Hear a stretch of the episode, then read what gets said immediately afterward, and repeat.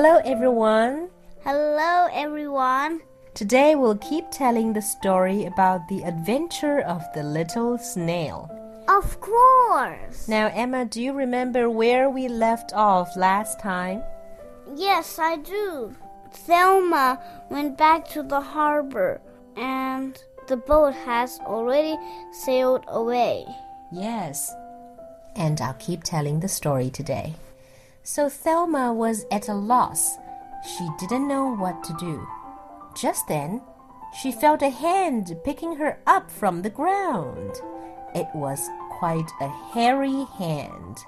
In What's fact, hairy? hairy means 有很多毛的。hair 不是头发吗？hairy means with a lot of hair. So a hairy hand picked Thelma up. In fact, it's the hand of a monkey. And do you know what monkey it is? It is no ordinary monkey. It's Curious George. Oh. Do you remember Curious George? Yes. Curious George 是另外一本绘本故事里面的一个人物，是一只非常有好奇心的小猴子，and his name is George. So Curious George checked her out. Well, what do you have here? Said the man with the yellow hat. The man with the yellow hat is Curious George's master. Ooh, ooh, ah, ah. Ooh, ooh, ah, ah. Curious George says. What he really wanted to say is, Here, I've got a snail. Well, anyway, the man in the yellow hat says, Whatever you have, take it, and we'll continue our travel.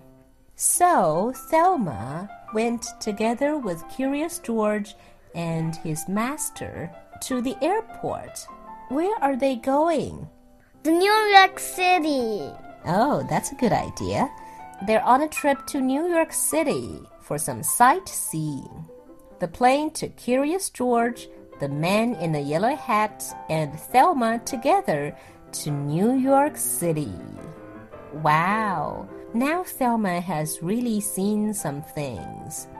Together, the three of them have gone to the Empire State Building, 帝国大厦.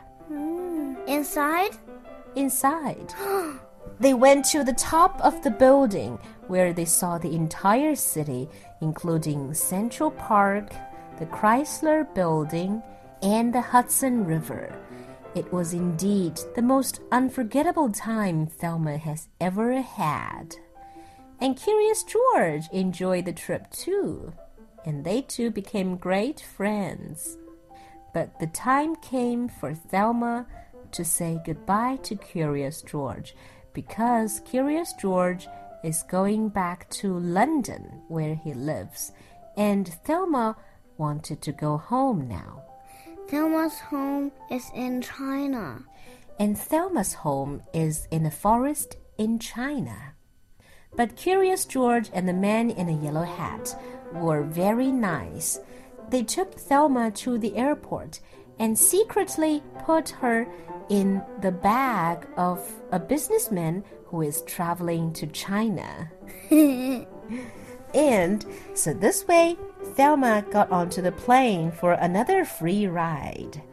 And after 13 hours flight, she finally landed in Beijing. 下面我用中文把刚才讲过的大意再说一遍。上一期我们讲到，Thelma 看到自己乘坐的大船已经远去，感到很失落。 可是就在这时啊，一只毛乎乎的手把它捡了起来。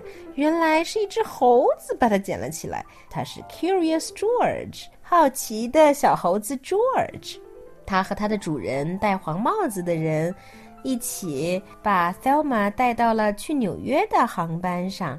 他们一起在纽约游览了帝国大厦和中央公园，还看了美丽的哈德森河。他们玩的可高兴了。Thelma 和 George 还成了好朋友，但是呢，他们不能一直在一起，因为 George 和他的主人需要回到伦敦，他们的家在伦敦，而 Thelma 的家在中国。于是 George 和戴黄帽子的人呢，把 Thelma 偷偷的放到了一个去中国的商人的箱子里。Thelma 又一次搭乘免费的飞机，这一次他回到了北京。Let's keep telling the story.